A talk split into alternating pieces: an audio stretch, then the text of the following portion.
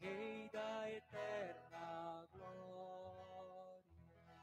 Ave Maria, cheia de graça, o Senhor é convosco. Bendita sois vós entre as mulheres, bendito o fruto do vosso ventre, Jesus. Santa Maria, Mãe de Deus, rogai por nós, pecadores, agora e na hora de nossa morte.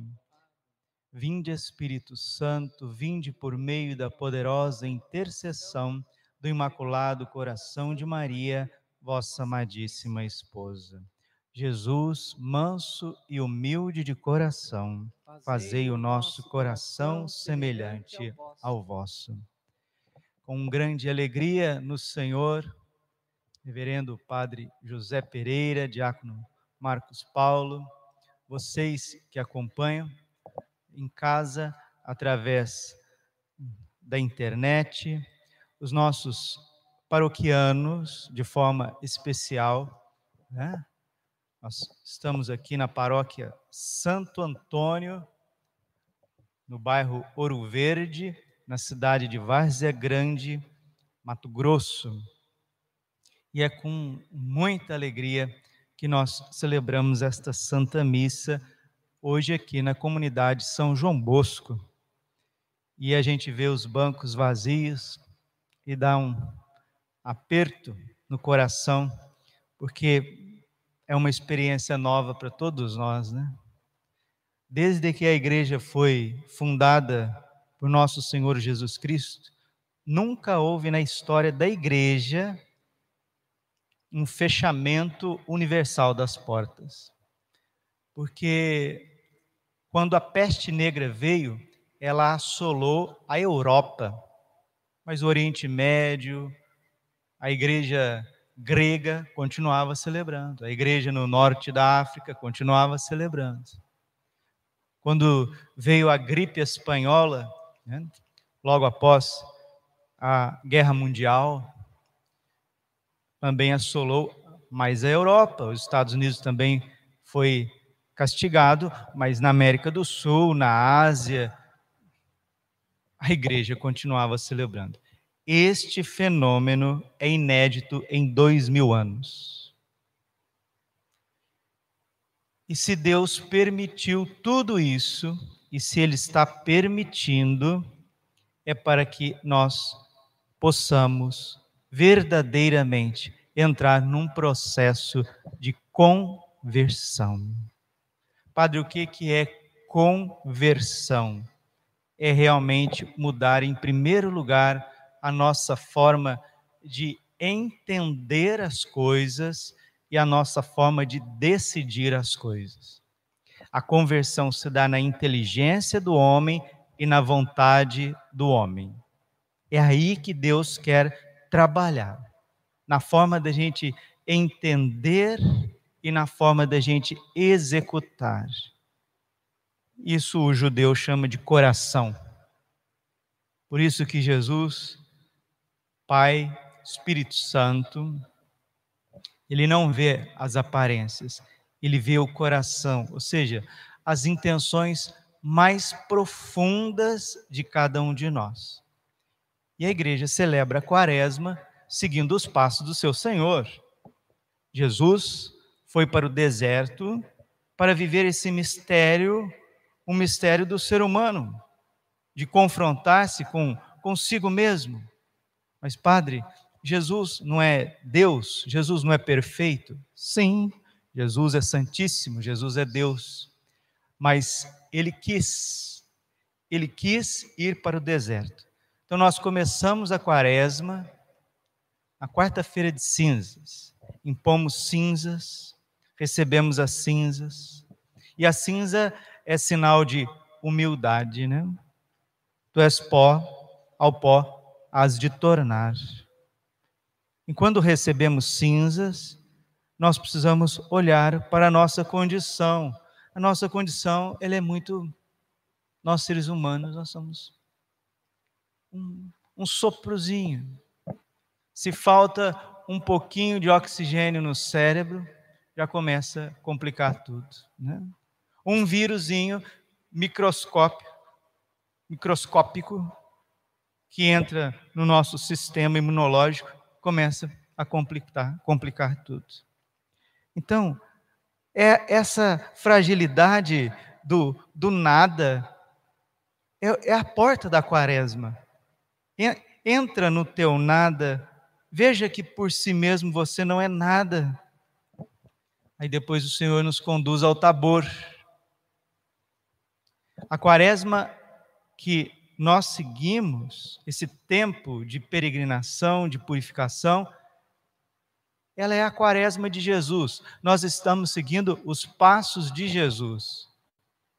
E no segundo domingo da quaresma, nós fomos para o Tabor com nosso Senhor. Então, o mesmo ser humano que é frágil, o mesmo ser humano que é fraco, o mesmo ser humano que é um soprozinho, é um pozinho, ele tem uma glória divina. Nosso Senhor se transfigura no Tabor, mostrando para nós que nós somos imagem e semelhança de Deus, que Moisés, que estava ali presente, Elias, que estava ali presente, não estavam mortos, porque se tivessem mortos, tivessem morrido, tivessem acabado, eles não estavam do lado de Jesus. E no terceiro domingo da quaresma, Jesus nos pede de beber, nos pede o nosso amor, nos pede a nossa oração, nos pede a nossa companhia, dá-me de beber. Se tu conhecesses o dom de Deus, ninguém vive sem água. Jesus diz que Ele é esta água que jorra para a vida eterna. Domingo passado, nós meditávamos o evangelho do cego na piscina de Siloé. Jesus é a luz do mundo. Jesus veio tirar a nossa cegueira em relação a Deus, em relação a nós mesmos, em relação ao próximo, em relação às coisas finais, aquilo que nos espera, a transformação de tudo com a vinda gloriosa de Jesus. Ele veio tirar esta cegueira do Papa Francisco tem batido muito nisso nas homilias durante a semana, a cegueira da indiferença a cegueira do egoísmo, a cegueira de eu querer me dar bem, de resolver as minhas coisas com as pessoas que eu mais amo e esquecer o restante. Ah, padre, mas o que, que eu posso fazer em quarentena? Eu estou fechado em casa, eu não tenho o que fazer.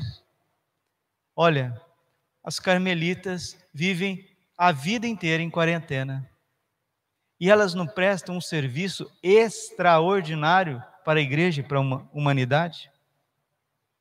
Não foi o Papa São Pio X que disse que Santa Teresinha do Menino Jesus, que viveu nove anos em quarentena no Carmelo, foi a maior santa dos tempos modernos? E não foi o Papa Pio, Pio XII que disse que Santa Teresinha salvou mais almas trancada no Carmelo do que São Francisco Xavier peregrinando por todo o mundo. É a força de uma vida entregue, é a força da oração, é a força do rosário em família, é a força de dividir as tarefas em família, é a força de você estar tá preocupado ali com, com o teu vizinho, é a força de você poder talvez ter parentes em outra cidade e você está ali preocupado, você está recebendo um telefonema, ou então você está fazendo um telefonema. Se você tem um recurso, você ajuda, você faz um, um depósito, faz uma transferência. Se você tem algum, alguma comprinha lá na sua casa, você pega, leva para um vizinho, para uma família que a gente sabe que está precisando. Então, fechado sim, limitado sim, nós podemos salvar muitas almas pelo poder da oração, pelo poder do amor, porque o que salva é o amor. E hoje, nosso Senhor quer nos salvar do último inimigo, que é a morte. A ressurreição de Lázaro, ela é um escândalo. O que é um escândalo, padre? A palavra escândalo significa tropeço. Jesus, quando ressuscita Lázaro, ele se torna aquela pedra que os pedreiros rejeitaram. Impressionante, porque diante dessa ressurreição clamorosa, onde nosso Senhor mostra que Ele é Deus, porque só Deus tem o poder sobre a morte, onde Jesus levanta um homem que fazia quatro dias que estava no sepulcro. Gente, não tem dúvida que Jesus é o Messias. Não tem, não tem dúvida que Jesus é o Filho de Deus.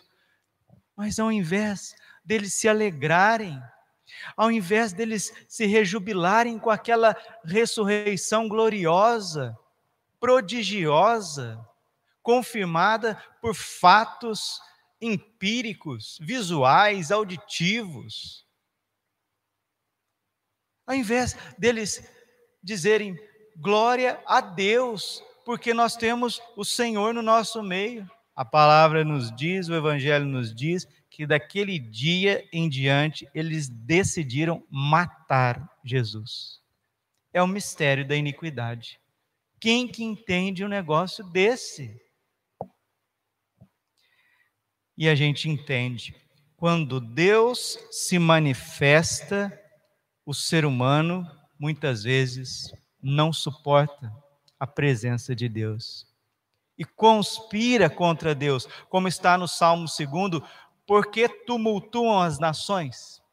Salmo 2, versículo 1 e 2. Porque conspiram os povos vãs conspirações. Se levanta contra o Senhor e o seu Cristo. A gente pergunta, mas por que, que faz isso com, com Jesus, sendo que ele é humilde, sendo que ele é divino, transfigurado no tabor, sendo que ele é a água que nos dá a vida, sendo que ele é a luz dos nossos olhos, sendo que ele é a ressurreição, por que fazer isso com ele? Por causa do pecado. Se Deus viesse hoje a esse mundo, hoje, porque o contexto de condenação de nosso Senhor não é um contexto pagão, é um contexto religioso. Se Jesus se fizer carne hoje na Igreja Católica, nós o matamos do mesmo jeito. É um mistério da maldade do coração do ser humano. Por isso que Jesus, ele não resiste, ele se entrega. E aqui, meus irmãos, eu já vou terminando esta homilia. A única forma, realmente, da gente pôr fim em todos os males é a gente seguindo os passos de Jesus. Vamos combater tudo aquilo que a gente puder combater? Vamos. Vamos tomar precauções em relação à nossa saúde física? Vamos. Vamos fazer quarentena, se aquilo que é possível, diante daquilo que as autoridades competentes, né, estão nos ensinando, estão nos direcionando, com bom senso, é lógico, né? Bom senso. Não vai comprando tudo que fala para você, não. Se você fica aí ligado na grande mídia o dia inteiro, você vai ficar perturbado, vai ficar doente, vai ficar transtornado, né? Mas diante daquilo que é bom senso, bons médicos, aquilo que a gente está vendo de exemplo de outras pessoas, vamos fazer sim, né? Mas as doenças vão vir, as perseguições vão vir, a solidão vai vir, as dificuldades econômicas já estão vindo, já estão aí. E diante de tudo isso, qual que deve ser a nossa a nossa atitude? A nossa atitude deve ser atitude de uma criança. Uma criança. O coronavírus, a crise econômica, a limitação do culto público, isso está mostrando aquilo que eu sempre repeti para vocês nas homilias de domingo, principalmente. Santa Teresinha, ela nos diz que a nossa primeira missão na Igreja Católica é se deixar cuidar por Deus. Eu vou repetir. A primeira missão sua como católico, como batizado, crismado, como quem é casado, sacramento do matrimônio, sacerdote, bispo, papa. Nossa missão como missionário, como pregador, como confessor, como governador da igreja, como aquele que serve a Santa Igreja de Deus, por isso serve à humanidade. A nossa primeira missão central, essencial, é se deixar cuidar por Deus. Mateus, capítulo 18, versículo 3. Verdade vos digo, se não vos fizerdes como uma criancinha, não entrareis no reino dos céus. O que que Lázaro fez para que Jesus o ressuscitasse? Nada. O que que Marta e Maria fizeram? Fizeram uma epopeia, fizeram uma novena, fizeram as mil Ave Marias, fizeram 24 horas de adoração para que Jesus chegasse lá e ressuscitasse Lázaro? Não. O que Marta e Maria, o que elas fizeram foi abrir a porta da fé para que o Senhor pudesse entrar e ajudá-los. Essa é a primeira missão. É lógico, depois o Espírito Santo vai ser derramado em nós para nós derramarmos a nossa vida pelos irmãos. Até o lema sacerdotal do Padre Deoni, se eu não estou enganado. João 15, 13. Não tem amor maior do que aquele que dá a vida pelo seu amigo. E o Espírito Santo, meus irmãos, ele, ele nos é dado para que nós possamos dar a nossa vida. Não, não tem sentido ser uma pessoa cheia do Espírito Santo se não for para se doar.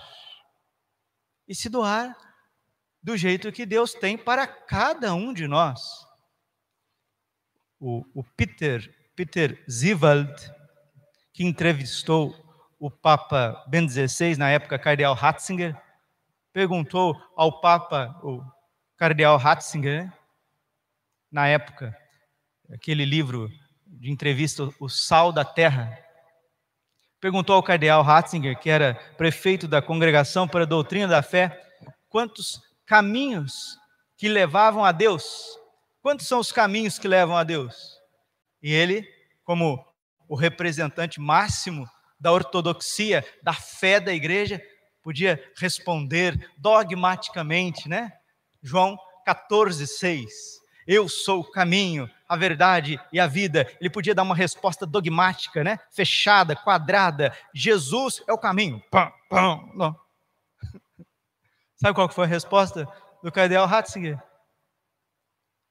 Quantos são os caminhos? Disse o jornalista que era ateu e depois ele foi, ele entrevistou três vezes o cardeal, o cardeal Ratzinger. Na primeira ele ficou meio abalado, na segunda ele pensou, na terceira se tornou católico. A resposta do cardeal foi: o quanto existem pessoas. Quantos são os caminhos que levam a Deus? O quanto existem pessoas. Nós somos 8 bilhões de pessoas na Terra. As 8 bilhões de pessoas. Aqueles que se salvarem, se salvarão sim, por causa da encarnação do Verbo, por causa do sangue redentor e da ressurreição de Cristo no Mysterium Salutis, que é a Santa Igreja Católica. Mas cada um percorrerá o seu caminho. Cada um se entregará, se derramará de uma forma de diferente, de uma forma própria nós estamos aqui no quadro de Betânia. Lázaro, um enfermo leproso.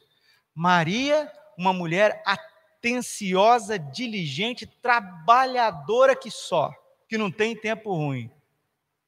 Marta, perdão, Marta.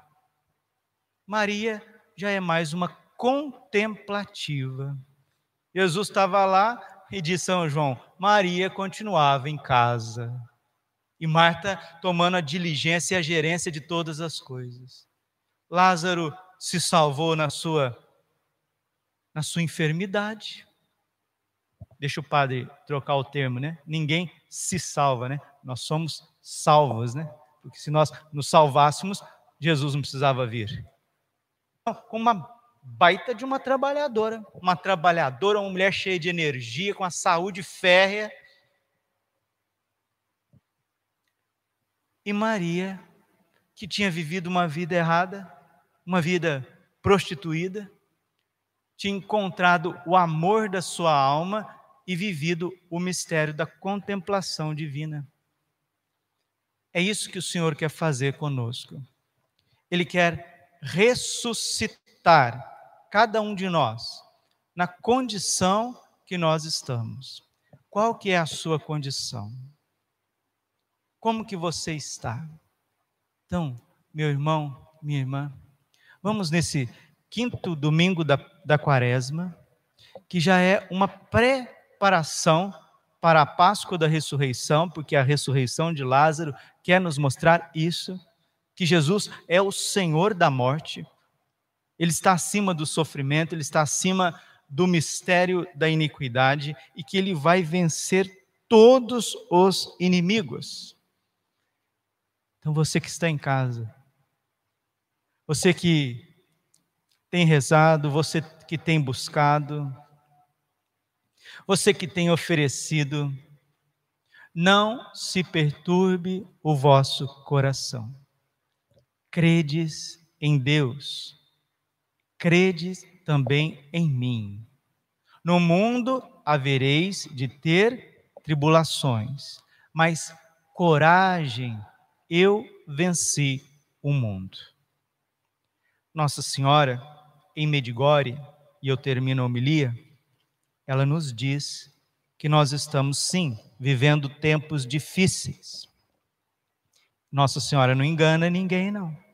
Ela diz que vai ficar mais difícil. Vivemos tempos difíceis, segundo Timóteo capítulo 3, versículo 1, nota o seguinte, caríssimo, nos últimos dias haverá um período difícil. Nossa Senhora diz que vivemos sim um período difícil e que ficará ainda mais difícil, mas ela está do nosso lado. Jesus está ouvindo a nossa oração. E Nossa Senhora me fala uma coisa tão linda, tão linda, que ela diz que realmente quem tem que temer esses tempos não são aqueles que creem, mas aqueles que não creem. São esses que devem temer.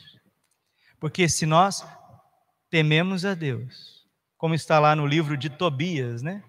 Tobias capítulo 4, versículo 23 procuremos viver sem muitas preocupações. Vivemos, é certo, uma vida pobre, mas se temermos a Deus, evitarmos todo pecado e vivermos honestamente, grande será a nossa riqueza. Tobias, capítulo 4, versículo 23 procuremos viver sem muitas preocupações. Mas, padre, coronavírus, quarentena, eu não posso na igreja, eu não posso isso, eu não posso aquilo, e não sei o que. Vivemos, é certo, uma vida pobre, mas se tememos a Deus, se cremos em Deus, como diz Jesus, veremos a glória de Deus se evitarmos todo o pecado e vivemos uma vida honesta, grande será a nossa riqueza. Então vamos pedir a graça do Senhor para que possamos viver estes tempos difíceis com alegria, com esperança. Padre José dizia para mim esses dias conversando: Padre, vamos rezar, fugir dessa mídia, e Deus agirá, Padre. Deus agirá. E é isso que Nossa Senhora está falando em Medigore, Padre José. As coisas estão difíceis mesmo, porque as coisas estão no nível global, as coisas já não são mais em nível regional, municipal, estadual, é global, por isso é que as coisas estão ficando muito difíceis. Mas Nossa Senhora disse que Deus está ouvindo as nossas orações e que ela está presente na nossa vida de forma extraordinária, porque quanto mais o mal avança, mais ela é mãe para cada um de nós. Se é para ser como criança, então, né? Toda criança feliz é porque ela tem uma mãe próxima, né? E graças a Deus, nós temos a Virgem Maria próximo de nós. Que ela nos leve também a obedecer Jesus para que experimentemos a força da sua ressurreição. Glória ao Pai, ao Filho e ao Espírito Santo, como era no princípio, agora e sempre. O coração imaculado de Maria confiança, saúde, vitória. Esse é o momento do ofertório. Você entrega as tuas dores, as tuas alegrias, entrega no altar do Senhor. Você não está presente aqui fisicamente, fisicamente, mas nós estamos unidos aqui, num só coração, porque a igreja é o corpo místico de Jesus Cristo. Entregue. Una, você que está com saudade de Jesus, você que está com saudade de comungar, você que está com saudade de ajoelhar diante do sacrário, você que está com saudade de rezar diante daquela imagem da sua, da sua comunidade, da sua paróquia, você que está com vontade de pedir a bênção do seu padre, se una, se una de coração, e nós também aqui estamos nos unindo de coração, e o Senhor irá nos alimentar com o seu Santo Espírito.